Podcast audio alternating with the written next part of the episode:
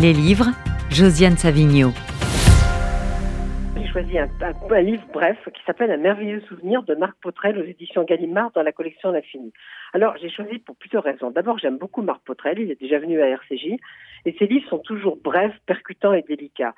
Il y a deux veines, une veine plus personnelle où on trouve par exemple La vie princière en 2018. C'est le livre qui a fait un peu sortir de l'anonymat parce qu'il a été invité à la télévision. Et c'est en folio, numéro 6675.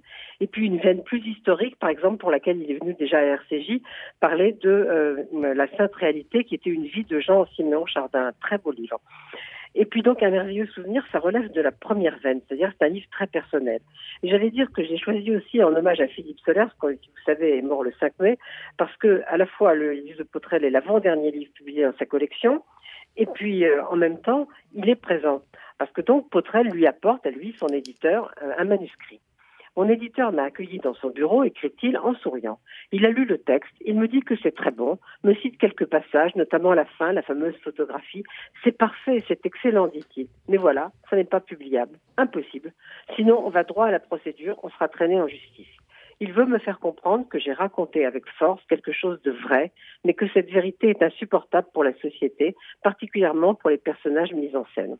Ainsi, écrit Potrel, je ne peux pas raconter ni donner à lire ce qui m'est arrivé uniquement parce qu'un des personnages de l'action a un mauvais fond.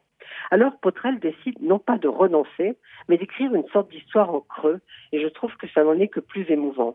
On comprend en fait qu'un conflit familial, dont il ne peut pas donner les détails, a conduit le narrateur à perdre une maison. Et dit-il, une maison, c'est important. C'est comme un second corps entourant son propre corps. En fait, c'est la maison de ses grands-parents, et eux sont dans un EHPAD, ce qui le scandalise. Tout ce qui n'était pas de moi m'a été enlevé, les lieux, les êtres. Alors comme toujours chez Potrel, c'est très subtil, c'est bref, à peu près 80 pages, c'est une très délicate analyse du manque, de la perte. Partout le chaos règne, lui dit encore son éditeur, mais ne vous en souciez pas, continuez d'écrire. Et en fait, c'est ce que Marc Potrel fait depuis près de 30 ans, déjà 12 livres. Alors vraiment, ne manquez pas ce merveilleux souvenir, c'est dans la collection L'Infini chez Gallimard, et puis ça ne coûte que 12 euros.